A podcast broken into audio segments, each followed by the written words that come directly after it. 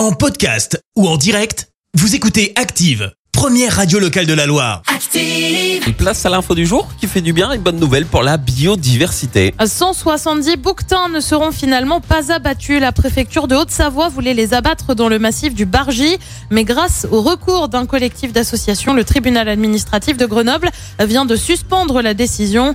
Les animaux ne seront donc pas abattus dans les prochains jours comme c'était prévu.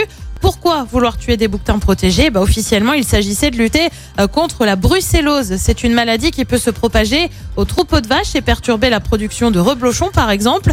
Euh, sauf que la préfecture voulait abattre les bouquetins sans effectuer euh, de tests préalables pour savoir s'ils étaient malades, alors que le taux de prévalence de la brucellose dans la population de bouquetins est aujourd'hui évalué à seulement 4%. C'est donc une grande majorité d'animaux sains qui auraient été tués.